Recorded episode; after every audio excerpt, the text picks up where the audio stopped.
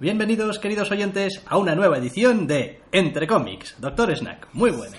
Muy buenas. Después de haberle dedicado algo de tiempo a nuestro especial de segundo aniversario, volvemos a la carga con el programa habitual. Y bueno, con sus novedades más o menos habituales, aunque sí que hay alguna sorpresa bastante agradable. Sí, no, al menos hemos parado de tener este chorreo de números de tie-ins del evento de Marvel, etcétera, Y solo etcétera. tenemos uno. Exactamente, lo cual pues es una mejoría notable. Y bueno, tenemos también bastante variedad porque tenemos algo de DC, y algo de Marvel, algo de Image Y algo de Aspen, Dios y algo mío. de Aspen, con lo que vamos a empezar. ¡Que me Aspen, Batman! Sabía que no podías evitarlo. Ya, ¿qué le voy a hacer? Soy muy predecible. Hablamos de Critter 1, de Tom Hutchinson y Fico Osio, para Aspen, como hemos dicho, en lo que es pues un TVO de superhéroes con superheroína, en realidad. TVO de super gata, o algo así.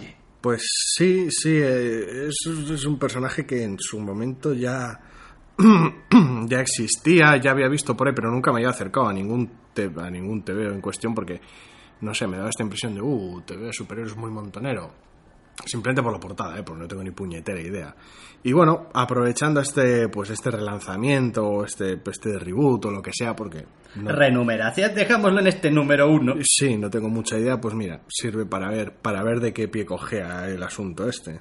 Voy a decir algo en su favor, y es que el contenido es mucho mejor de lo que la portada hace prever. Sí. Al menos a mí me pasó. Vi la portada y dije, ¡buah! No, aquí no vamos a encontrar el típico TVO de pechugona en todas las páginas, absolutamente ningún contenido. Mucho, mucho fanservice y poco contenido. Y bueno, hombre, a ver, se podrá decir muchas cosas de este TVO, pero es bastante aseadito, la verdad. Mm, No tiene nada, nada especial, no tiene, no hace nada tal vez de relumbrón, por decirlo de alguna manera, pero joder, al menos presenta al personaje y a su entorno. Sí, a mí Y sirve para digo, una ¿eh? aproximación bastante, bastante honesta a un número uno. Quiero decir, este es el personaje, va de esto, tampoco vamos a darte mucho la brasa contándotelo todo, pero A mí me sorprendió bastante favorablemente, primero porque, claro, eh, cuando uno va antes de leerse el TVO, de coger el TVO y tal, pues lo único que hace es mirar, bueno, vamos a mirar primero en las listas de novedades, cuáles son las novedades que hay esta semana para saber qué es lo que hay que ir, hay que coger. Y te encuentras Critter 1, dices tú, madre de Dios. Esta semana van a sacar un TVO de, de la película, de Critters, o una cosa así, y ya, ya iba con ya ibas, ya ibas, ya ibas, vamos. Iba en prevengan ya, es como, ¿qué está pasando aquí? Pero no, no, lo cierto es que me he encontrado este TVO de, de, de superheroína mm, juvenil, más o menos dicharachera, que sigue además una estirpe, o bueno, Sí, un, un legado. de- continuo legado de heroísmo y tal. Y la verdad es que es muy, muy, muy pijamero y muy, muy loco en ese, en ese proceso. Tiene su, su grupo de su grupo de superhéroes, todo el mundo vestido de manera muy, muy heroica, muy estrafalaria, muy loca, muy colorida, con tus, tus, tus villanos, que con sus uniformes también, no sé, muy, muy estándar, pero al mismo tiempo se trata de manera directa y fresca, sin, sin, sin caer en cachondeos ni en bromas con ello, ni, ni necesidad de mantener la distancia. Sí, no puede evitar, obviamente, a estas alturas hacer un TVO de superhéroes que sea original, pues, en fin, que se pongan a la fila los mejores guionistas del mundo, y los mejores artistas del mundo, porque viene Es complicado. sí. Eh, con lo cual, pues, en fin, te vas a encontrar algunas, sobre todo, más que nada, quizá, eh, trampas eh, en cuanto a argumento y giros y tal y cual, pues que tampoco es que sean lo más Sí, nuevo a- que has visto. O te vas a poner a deconstruir el personaje, o te vas a poner a deconstruir el universo que habita, o vas a intentar hacer algo, algo especial con ello. En este caso no. En este caso monta un cómic de superhéroes de manera honesta, como, como otro cualquiera, y lo lleva con buen ritmo. Eh, no me ha gustado demasiado que al final se ponga un poquito loco de más.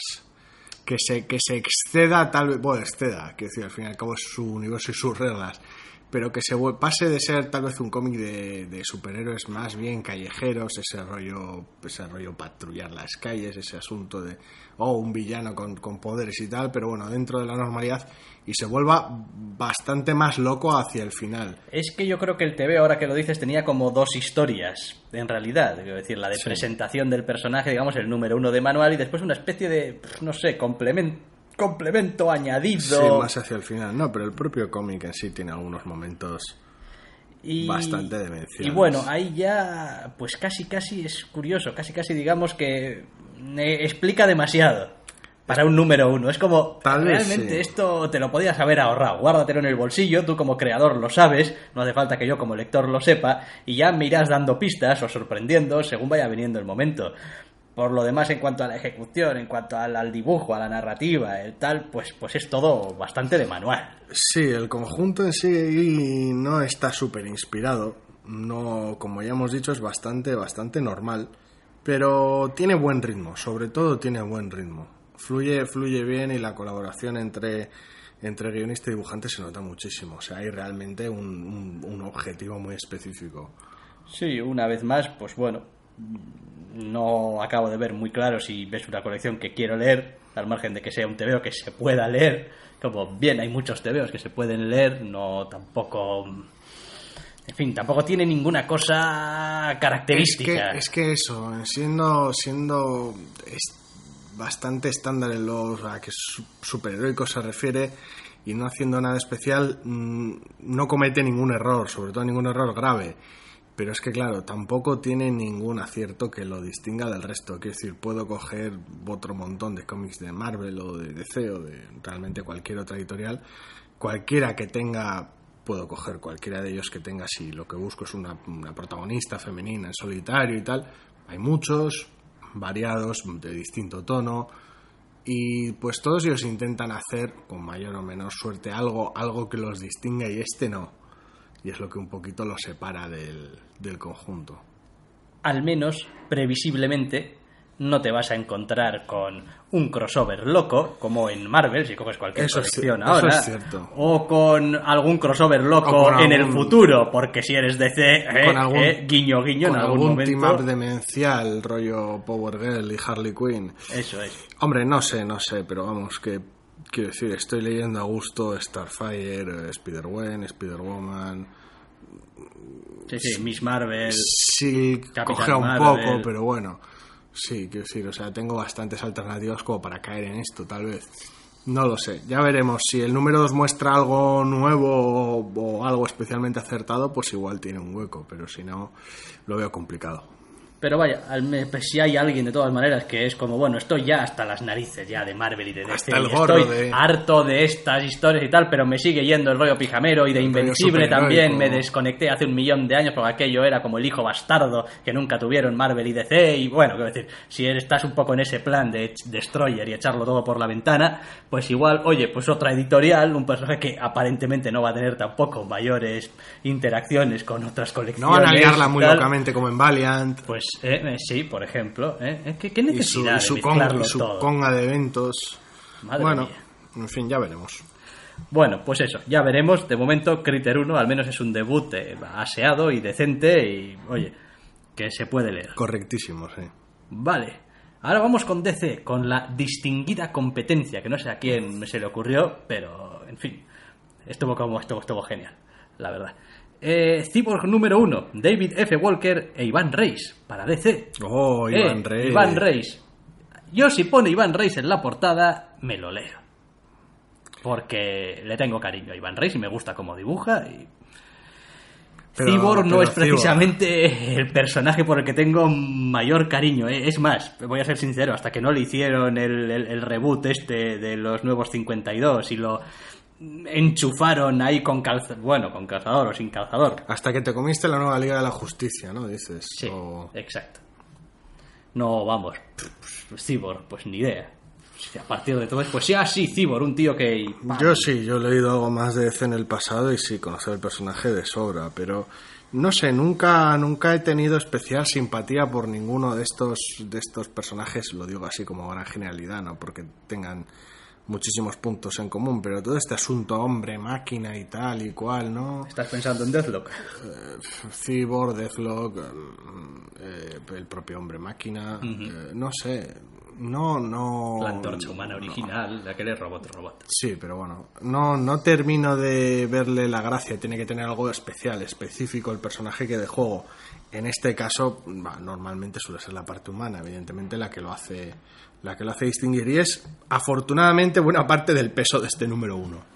Sí, a ver, eh, sin entrar en demasiados detalles, el TVO sí que tiene dos partes narrativas muy diferenciadas.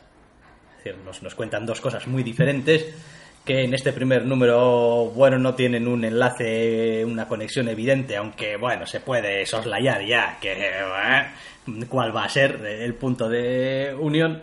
Y he de decir que mientras la parte del protagonista pues en su historia un poco de al parecer ha tenido eventos bastante traumáticos en el pasado reciente al parecer no sé es un gran aficionado de morir y volver a resucitar hombre su propio origen es que le den matarile y lo hieren de, de, piezas así que con lo cual pues esa parte bien esa parte bueno en fin está más o menos mmm, tratado acertadamente. Para mi gusto hace demasiado hincapié en algunas cosas. Es como bueno sí ya, ya he pillado la idea o sea no hace falta que me pongas otra situación más. Se pone un poquito machacón a veces se pone un poco bueno. machacón pero bien y después está la otra parte, pues que en fin, que realmente más allá de porque se presume que va a tener un impacto en el futuro más cercano, a mí es que ni me va ni me viene, ¿eh? O sea, es decir, mm, personajes más o menos genéricos haciendo cosas genéricas tendrán un impacto en tu colección en uno o dos meses. Sí, a ver, el cómic intercala la propia presentación del personaje su entorno y sus, y sus neuras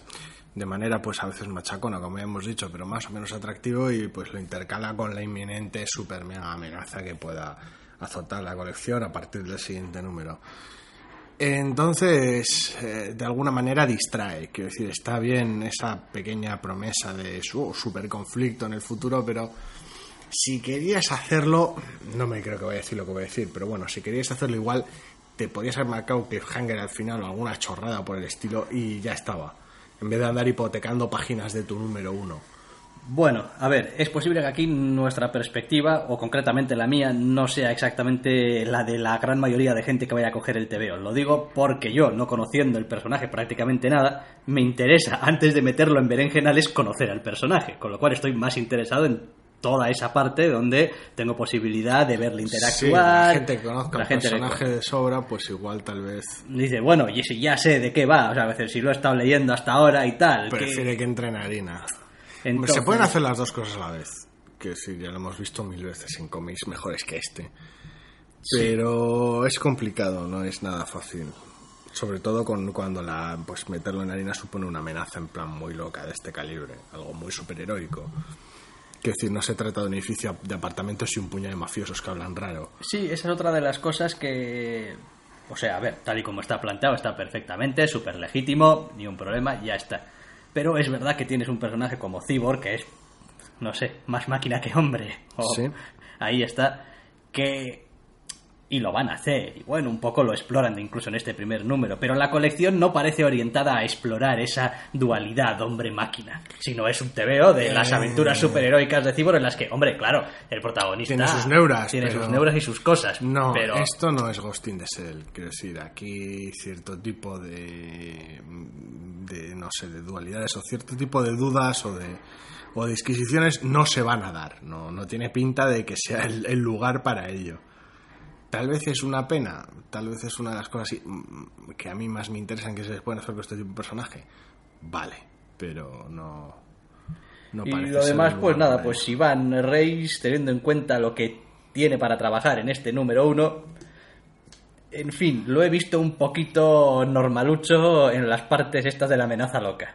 La verdad. Como un poco... Que es un, un tema de villano poco agradecido, creo, visualmente hablando. Sí, y, más que otra cosa. Y el resto, pues bueno, pues eh, aceptable, joder, macho. Es que, en fin, es que. Es, es, es que, que, no, es, no es visualmente agradecido, como iba diciendo. Bueno, oiga, pero es que si no es. A ver, no, a ver. Arréglatelas. Vayamos, vayamos por partes. No, ¿Eres el tú propio... el dibujante o no eres el dibujante? Ya, pero es que el propio diseño igual te viene de Dios sabe qué. Quiero decir, como, una vez más, como no conozco el universo de que rodea al personaje, quiero decir, es algún tipo de amenaza antigua, igual.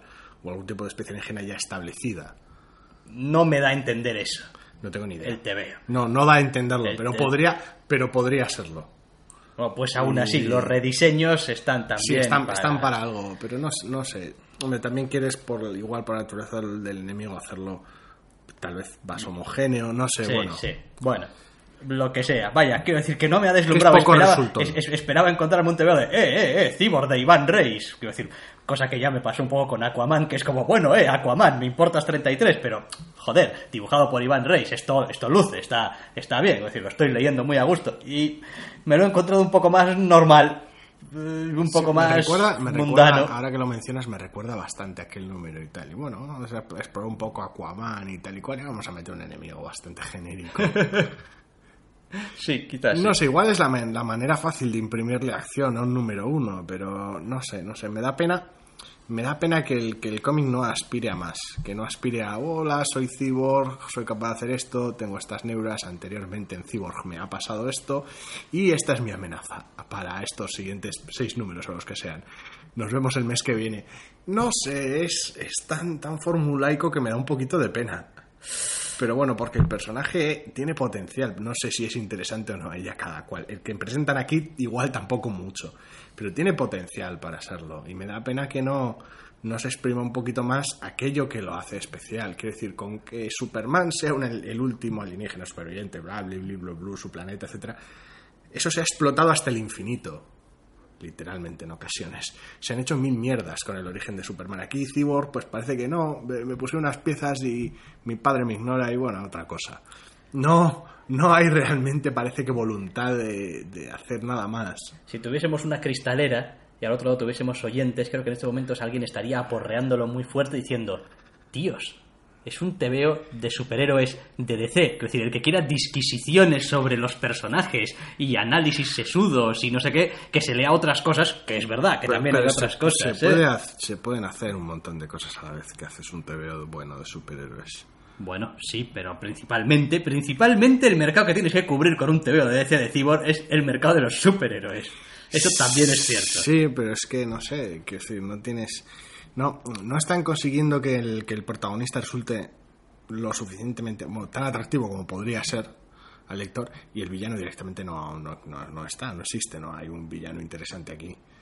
Entonces, ya, ya en lo mínimo que puedo exigirle a un TVO de su, solo de superhéroes, ya pintan bastos. Al menos lo que es el cómic fluye. Quiero decir, tiene buen ritmo y como número uno, pues mira, este es Cyborg, esto es lo que le ha pasado hasta ahora. He leído números uno de presentación de personajes Muchísimo muchísimo peores peores. que esto. Sí.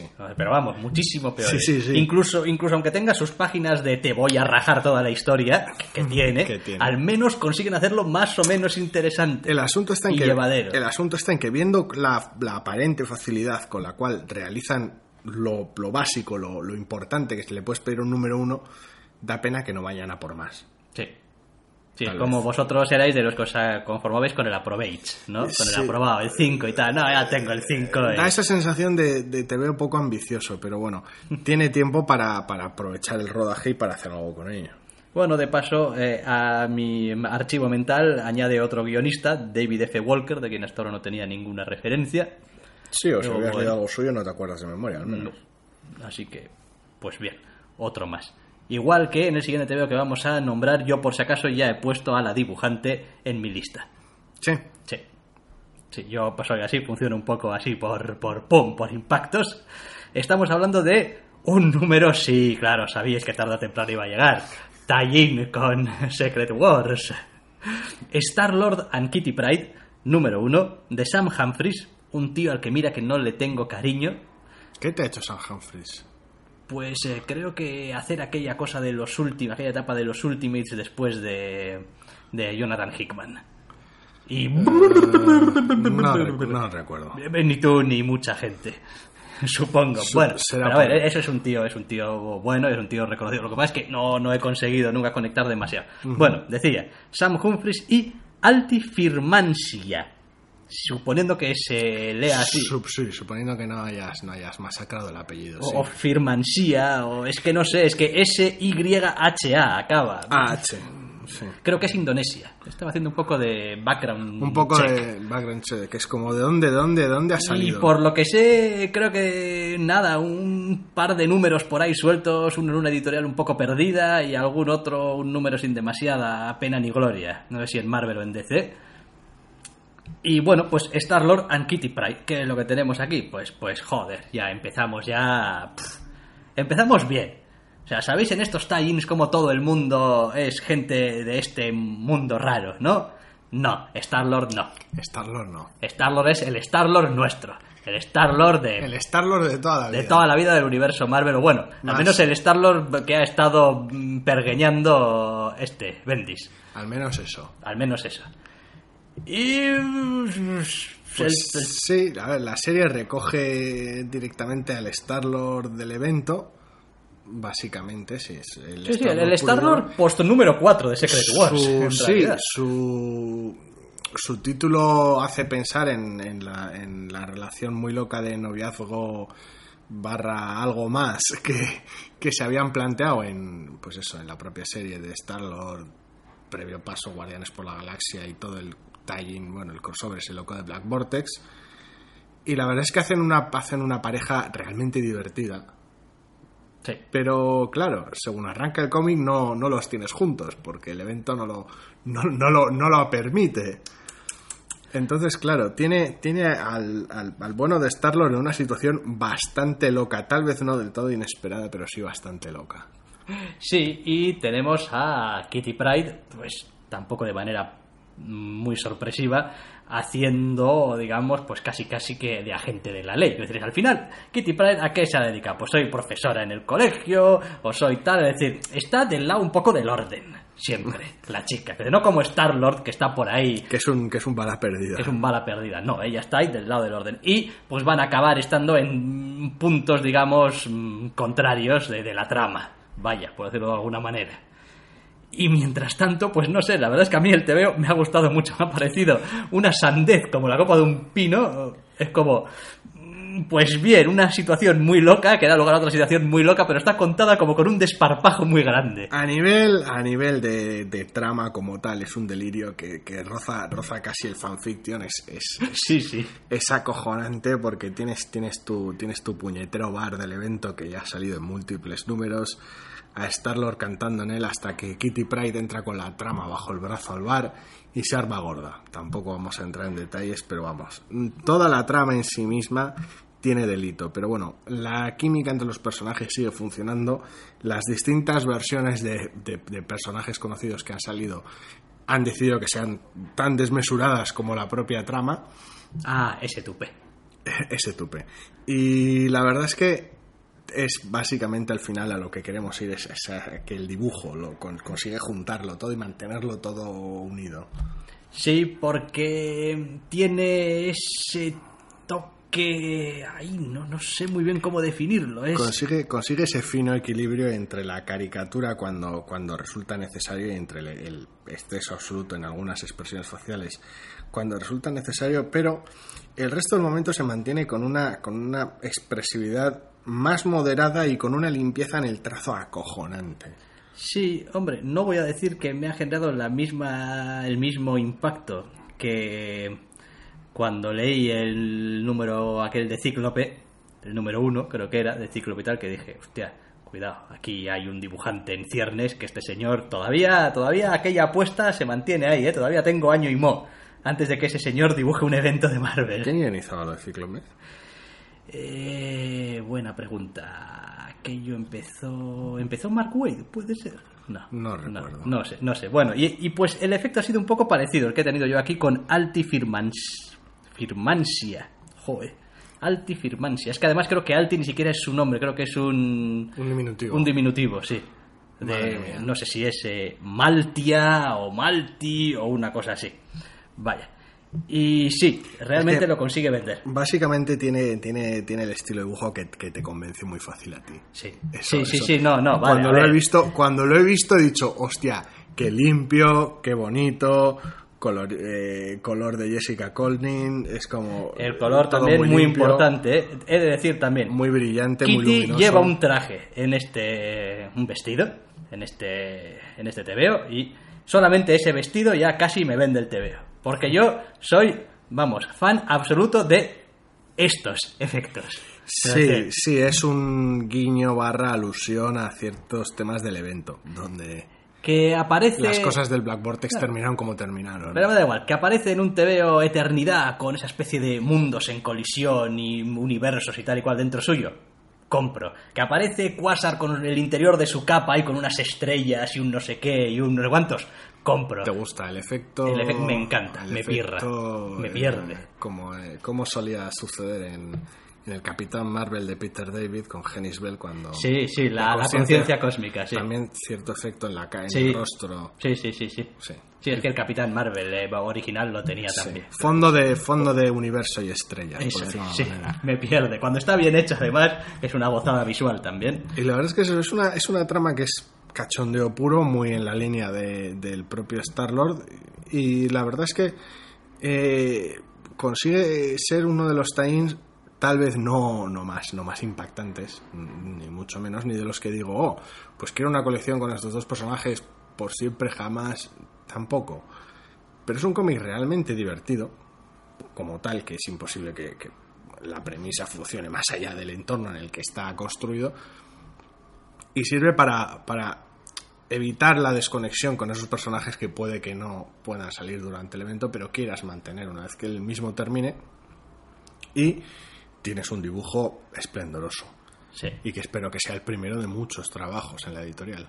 Y alguien dirá, ¡ja! No ha dicho su nombre. Este tío no se acuerda de cómo se llamaba el dibujante de Cíclope que ahora hace Thor. Pues es verdad, hasta ahora no me acuerdo, pero ahora que me acuerdo lo voy a decir. Russell Dauterman. Ah. Seguirle el rastro a Dauterman. Dauterman, sí.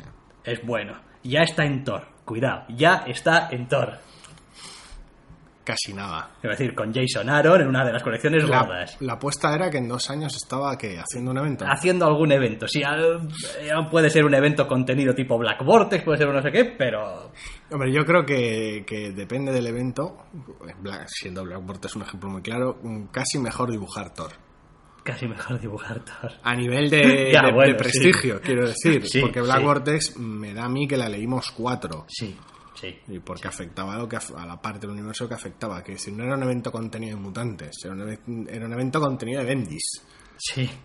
Entonces, pues bueno, El Bendisverso, una vez más. una vez más, el Allá donde vaya. haciendo estragos. Vale, pasamos de Star-Lord and Kitty Pride, número uno, de Sam Humphries, ¿eh? que al menos consigue hacerlo divertido. Bien, Consigue Sam Humphries, que si quiero que me gusten tus tebeos, no pasa nada. Y nos vamos a la inevitable casi novedad de Image. Wolf, número uno. Al Scott, Matt Taylor. Y todas las páginas de la galaxia. Sí, sí, estamos hablando de un cómic de 60 páginas. Y qué bien, porque tiene 60 páginas. Y malditos cabrones, 60 páginas son muchas páginas. Bueno, eh, ya hemos hablado varias veces de la libertad que tiene Image para con sus autores y de, bueno, pues que aquí cada uno hace lo que quiere y no tienen por qué limitarse a la grapa y, eh, pues si son 60 páginas el primer número, son 60 páginas. Lo cual está bien, porque no solo sirve para construir al personaje, sino que sirve para construir el crucial entorno del personaje. Pero bueno, en eso ya entraremos después. Bueno, ¿qué podemos decir aquí de Al Scott y de Matt Taylor? Porque están en una historia mm, un poco alocada, en un Los Ángeles, no sé, como lleno de mitos o algo así, o, o- o personajes sacados de... En fin, historias para no dormir. Sí, no sé qué pasa, no sé qué pasa en general con los autores y, y Los Ángeles que tienen esa tendencia a, en el momento en el que pisas California para una de tus historias, puedes ser terriblemente mundano si quieres, que tal vez es lo que California te pediría bajo circunstancias normales o visto desde fuera. Pero muchas veces se tiende a, se tiende a las tramas más, más locas y demenciales por el hecho de pisar de pisar California, ¿sabes? Que uno piensa en, en Hollywood y toda la farándula y los actores y en algo terriblemente superficial y mundano, pero luego acabas una y otra vez volviendo a unas historias súper locas cada vez que se ambienta una historia allí. Quiero decir, lo he leído y no he podido evitar recordar las recientes y bastante chifladas aventuras de Kate Bishop en Hawkeye, de las cuales ya hablamos la semana pasada, pero vamos, cosas como el Desolation Jones de, de, Warren Ellis tienen lugar en una, una Los Ángeles totalmente demencial. Sí. Y eso es un poco lo que recoge aquí Wolf, es como un- una California sobrenatural. Ahora que dices eso, Red eh, Red Son era, no Red Son, eh, Red, eh, la de la espía rusa. Red One. Red One, Sí, no sí. Los Ángeles también. Sí, claro. California en general, sí, California creo que en Los general, Ángeles en particular. También muy locamente con, en fin, Sí, pero no tiene, no tiene ese elemento directamente sobrenatural, No, extraño, no, no. que sí que tienen otros, otros momentos. Casi, no sé si es algún rollo de, pues eso, ese pasado hippie New Age o no sé, tiene algo, tiene una resonancia rara. Bueno. Los Ángeles en particular, que bueno, todo eso está muy bien, pero el TV, ¿o qué? Pues el TVO va, de, va sobre todo de, de, de esa Los Ángeles sobrenatural y extraña, habitada por un montón de gente súper rara. El protagonista a estas alturas de este largo nivel 1, o sea, nivel, en fin, madre mía, el amor hermoso. Pip, pip, pip, pip, pip, pip, Número pip, uno. pip, pip, pip. es, es, es casi, no es lo de menos, pero es casi lo de menos. Quiero decir, tenemos a un clarividente, inmortal. Bueno, el cómic deja bastante claro que es inmortal y explica más adelante, sin tampoco entrar, no, no tengo ganas de entrar en spoilers, algunos de sus otros dones que lo convierten en básicamente un investigador bastante peligroso. Sí, no sé, yo eh, a lo largo de las sesenta y tantas páginas de este TVO he tenido una extraña relación de amor-odio por el TVO, porque tan pronto estaba diciendo, "Eh, esa esa mierda, otra página, eh, eh", como diciendo, ah, muy bien, muy interesante. No ha habido algo en lo que han elegido contarnos del personaje que a ratos me parecía muy relevante y muy interesante y a ratos me estaba como importando una mierda. Es como... Bien, me parece muy bien, pero ¿y qué le pasa a este tío? O sea, decir, ¿y qué hace este señor? Llevo aquí treinta y tantas páginas y todavía no hemos arrancado. No, no, porque la verdad es que la trama da, da bastantes tumbos y bastantes vueltas. Que es decir, te presentan el problema, pero el, el, el problema, la, el caso, entre comillas, pero bueno, luego da bastantes vueltas, tiene algún salto, presenta personajes secundarios. La verdad es que es, es muy, muy llamativo. A mí me ha gustado muchísimo eh, el número. Soy muy fan de lo sobrenatural contemporáneo en ese, en ese marco loco. Eh, me encanta el uso siempre, si- sobre todo si es súper sórdido, de Los Ángeles en general. En este caso, sobre todo teniendo reciente el comienzo de temporada de Ray Donovan, tiene ese, tiene ese sabor de, de, hombre para todo el protagonista, de te soluciona el problema sin importar demasiado la naturaleza del programa, de, de dicho problema, siempre y cuando tampoco te importe la naturaleza de la solución al problema. Entonces tiene, tiene ese aspecto raro, esa, el propio protagonista es muy famoso en, en los círculos en los que se mueve, aunque a simple vista parezca un tío del montón. Es decir, tiene un montón de ingredientes bastante interesantes y el cómic cuenta muchísimo sin ser súper pesado, es bastante sutil en general. Y la verdad es que me ha gustado y además que ofrezca ese, ese gran bocado de 60 páginas, a mí me encanta. Hombre, a mí hay ciertos toques eh, sobrenaturales, eh, evidentes, de algunos personajes, estoy contando en concreto, que no acabo de verlo muy bien. Es decir, no, no, no, no sé, es decir, no entiendo cómo ciertos personajes se manejan por, el, por la vida real con cierta naturalidad, tal y como son. Que me ha dejado un poco como. Ahora mismo no sé si lo que estoy viendo es una proyección de cómo es el personaje, es como es el personaje de verdad físicamente o qué está pasando aquí. me ha dejado un poco loco. Y lo demás, yo creo que. Mm, Ya digo, eh, a mí no me ha hecho especial gracia. Creo que lo mejor que ha hecho este TVO por, por mí o, o por él mismo, vaya, es que una vez que ya me he leído este primer número, creo que estoy listo y preparado para leerme el segundo. Y es como, vale, dadme el segundo, ya tengo la información necesaria, ya estoy situado, ya estoy bien, dame el segundo. si algo consigue es sin ser muy sin ser machacón en absoluto presentar un montón de personajes presentar una situación y sobre todo hacer hacer hacer dejar clara la atmósfera de- del, del- propio TVO o sea que el feeling en general y la verdad es que como ya he dicho es que a mí lo sobrenatural contemporáneo me pierde. Sí, le ayuda también que el dibujo pues es también bastante, en fin, limpito y bueno, pues, Sí. aunque el color es muy atmosférico y tiene una atmósfera muy, eh, bueno, muy suya, es lo que iba a decir. Pero el que- dibujo en sí mismo, lo que es el trazo de- del dibujo, vamos, no tiene... me ha gustado bastante más el color que el dibujo en este caso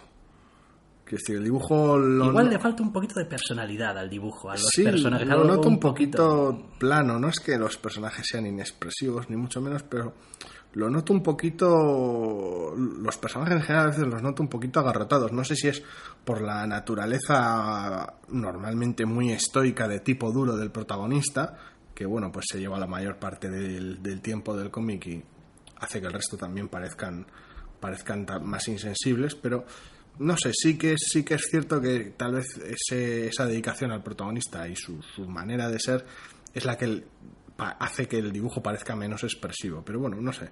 No sé, es tal vez un gusto adquirido. El color sí que no, no tengo ninguna pena, me ha gustado muchísimo. Y el conjunto a mí me ha encantado. Yo no sabía muy bien qué esperar, como bueno, pues normalmente cada vez que agarro una novedad de Image. Y están acertando mucho más que fallando conmigo en estos últimos, no, no ya meses, sino años en general. Así que muy bien, muy, muy bien. Bien, bien. Para variar, oye. Wolf 1, Alex Scott y Matt Taylor para Image. Y una vez que acabamos con estas novedades, vamos a hacer algo que no habíamos hecho en bastante tiempo, que es dedicar algo de tiempo de verdad, no solamente comentar por encima, a algún número 2. Sí, tocar algún que otro número 2 porque sí, después de los aluviones de novedades con, los, con el evento, la verdad es que a veces es complicado dedicarles un poquito de tiempo. No deja de resultarme curioso que uno de los números es que vayamos a comentar, porque ha habido algunos, yo creo. Vaya a ser Marvel Zombies, número 2, de Simon Spurrier y Kev Walker, de, del cual del número 1, pues bueno, dijimos tantas cosas buenas como malas. En realidad. Sí, a ver, el cómic lo levantaba a nuestro amor por la protagonista. Quiero decir, Elsa Bluestone, y en cualquier situación jodida, el cómic funcionaba muy bien. Independientemente del evento y pues el tema de los zombies. Me ha parecido mejor este segundo número. Sí, sí, pero con diferencia. Quiero decir, aquí realmente la situación deja de importar, que era lo peor, y podemos tener la interacción entre, entre el, el personaje que ya nos gusta y el personaje que todavía no conocemos. Eso es. Así que, oye, ninguna pega a eso al respecto. También a pesar de esa tendencia al, al sarcasmo y al chiste y tal y cual de la protagonista, creo que está más controlado en este segundo número. Está razonado, más que controlado. Quiero decir, el primer número de las pocas quejas que teníamos con Elsa es que, sin estar situada en el marco super demencial de Next Wave, sí que parecía actuar igual. Quiero decir, y eh, en contraste con un mundo más normalizado, pese a que, pues eso, sea Marvel Zombies dicho, dicho mundo, chocaba un poco. Es verla tan, tan, tan chistosa tampoco, pero vamos, verla tan de chirigota con, con todo hecho una mierda. Y tan gruñona. y Sí, tal. tan, sí, con el sarcasmo puesto al y 11 sarcástica. permanentemente. Entonces, aquí ya, quiero decir, se puede ver entre las grietas de esa, de esa armadura de sarcasmo y ver, joder, el, al puñetero personaje. Y realmente sigue teniendo momentos demenciales, sigue teniendo momentos Marvel Zombies muy locos, momentos propios de Elsa Bluestone, pero, quiero decir, eso ahora es un conjunto sólido, no es simplemente un personaje simpático con cuatro frases graciosas. Sí, lo demás, la trama sigue siendo, pues, en fin, pues eh, de las que vas y la compras en saldos. Pues, tampoco Sí, vamos sí. a decir lo que no es.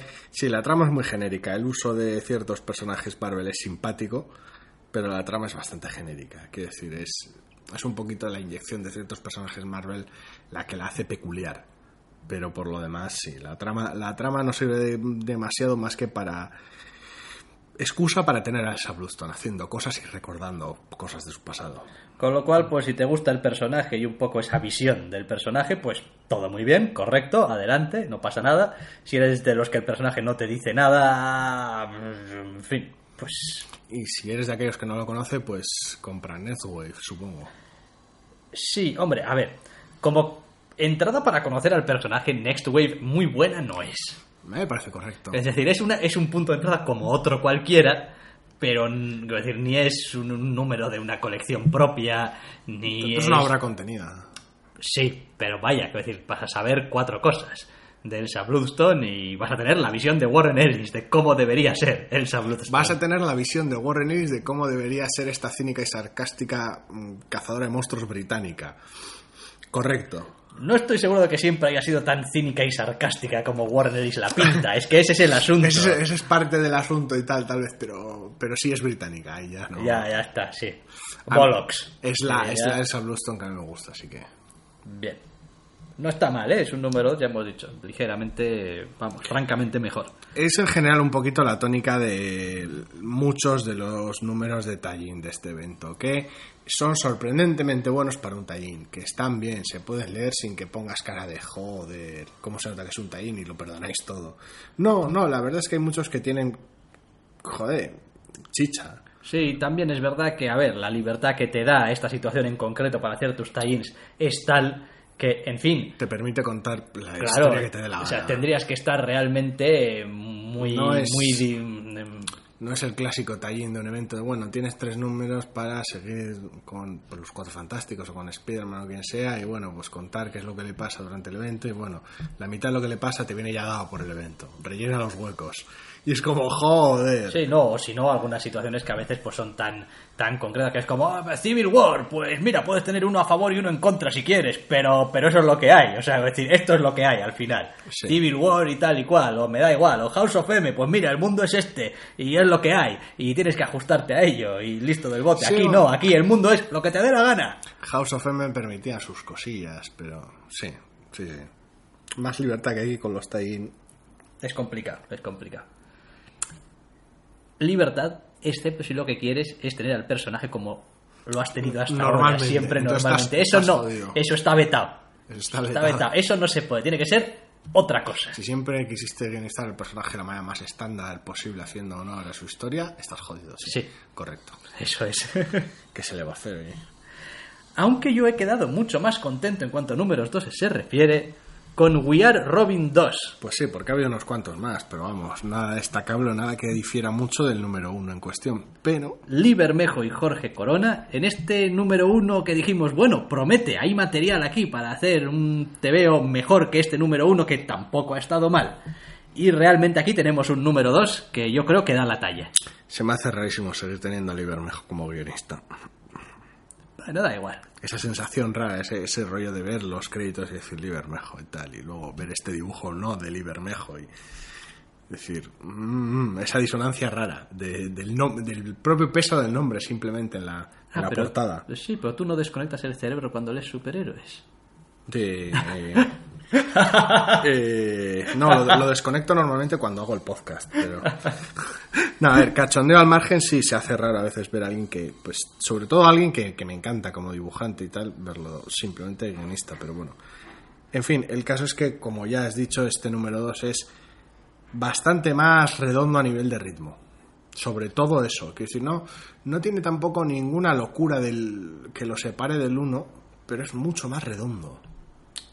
Hombre, a ver, em, digamos que este TVO va a tener también como dos este, grandes escenas o dos grandes situaciones bien diferenciadas. La primera de ellas está mm, muy bien llevada, no se hace larga, a pesar de que, bueno, dura unas cuantas páginas, pero está bien equilibrada, está bien narrada, eh, permite empezar a ver... La verdad es que uno de los problemas que tenía el final del número uno era que ya se antojaba que nos iban a empezar a presentar un montón de personajes.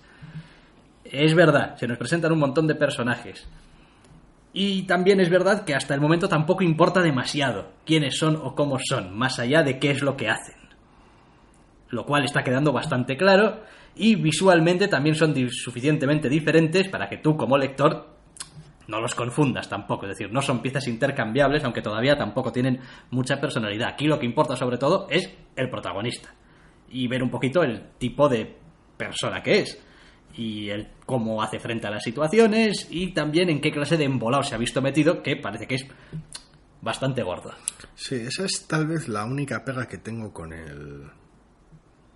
con la estructura de estos dos números. Quiero decir, cuando vi que planteaban la serie de We Are Robin, de bueno, un grupo de, de- de jóvenes que cogen los colores y se dedican a, pues, a hacer justicia por la calle y tal. Y ves que es un grupo de, de individuos, cada uno de su padre y de su madre, que deciden, deciden juntarse por motivos de la trama esperaba que, bueno, pues se le dedicase tiempo a, todos. Y no ha sido así. Eh, y tampoco se ha aprovechado la inclusión del protagonista como "Eh, es el nuevo del grupo, vamos a utilizarlo como proxy del lector para que vea. Tampoco han hecho gran cosa eso y es, es casi una casi lo No. echo de menos. No, yo no. Me gusta, es decir, me gusta el giro, pero Me Yo da- no estoy, estoy, estoy harto de esas páginas de exposición donde todo el mundo se va presentando y te va Pero una- contando de dónde una viene cosa es y que hagas exposiciones, otra cosa es que la hagas bien. Quiero decir, tenías, tienes maneras de hacerlo bien, como en They Are Not Like Us, y esa introducción al grupo de sociópatas, y tienes otras maneras peores pero yo creo que la situación, cómo se está contando lo que se está contando, quiero decir, no ha lugar a, Es- a- a- a una de estas presentaciones de te voy a presentar aquí quiénes somos. No, Correcto. No es el momento. Y está el tema de las identidades secretas de por medio en algunos casos, pero bueno, el asunto es que es más fácil que el cómic te quede más redondo así. Eso está claro. Pero después de haber leído, pues eso, de Are Not Like Us, de haber leído Secret Identities, quiero decir, Secret Identities hacía un trabajo muy bueno a ese respecto con sus dos primeros números. Sí. Te presentaba a los personajes a ambos lados de su identidad y no se hacía pesado ni expositivo en ningún momento. Sí, pero en ese caso es verdad que quiero decir, ya desde el título te Los- está dejando bien sí, claro. Los personajes son la trama, pero joder, esto es We Are Robin. Quiero decir, emplea tal vez demasiado tiempo en, en combatir una amenaza que sirve única y exclusivamente para tener una escena de acción, básicamente al, al final del primer número, al principio de este segundo número, y en enredarse ya en el hecho de quién nos está, no sé, de alguna manera habilitando que podamos hacer esto, y oh, metatrama y tal, en vez de por qué son ellos los que están haciendo esto, por qué cada uno de ellos está haciendo lo que está haciendo, más que por el hecho de porque, porque pueden, Ya habrá o tiempo. porque le está regalando juguetes a alguien. Ya habrá tiempo para eso.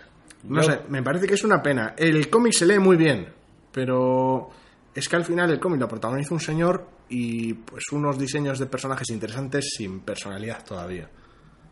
Bueno, yo Todavía estoy dispuesto clave. a tener paciencia. Sí, sí, a ver, sí, eso está claro. Sí, el cómic me ha encantado, pero de alguna manera me da, me da pena que, que con esa premisa estén tan centrado en la trama de por qué se permite esto y en un protagonista específico, siendo esto We Are Robin. Sí, quiero decir, es verdad que un título mejor para estos primeros dos números sería I Am Robin. Sí, ¿no? Y todos los diseños de portada bueno. y tal, todo eso se apunta, siempre han apuntado todas las portadas a ese, a ese anonimato, a ese grupo de, de personas que son Robin.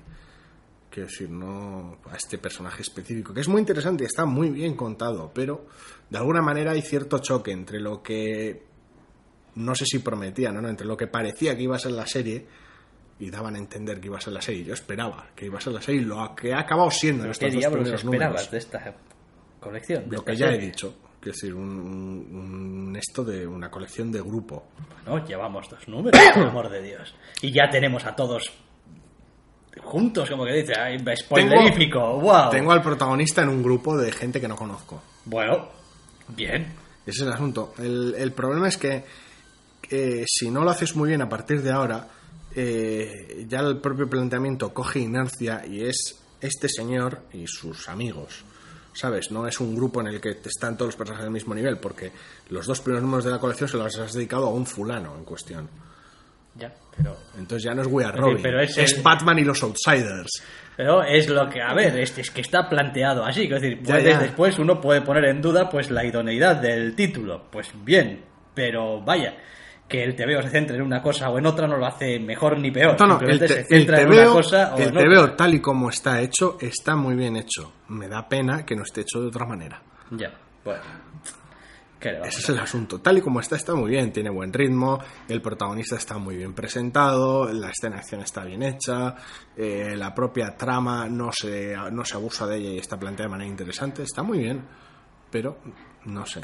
Oye, es un número 2. Es de DC. Es de DC, sí. Y está muy bien. No o tengo sea, que pedirle decir, tanto a DC. Tampoco vamos a pasarnos. Quiero decir, venga ya. O sea, vamos a dar un pase por una vez y vamos a decir, no, no, este número 2 de We Are Robin está haciendo que la colección ya nos tenga a bordo.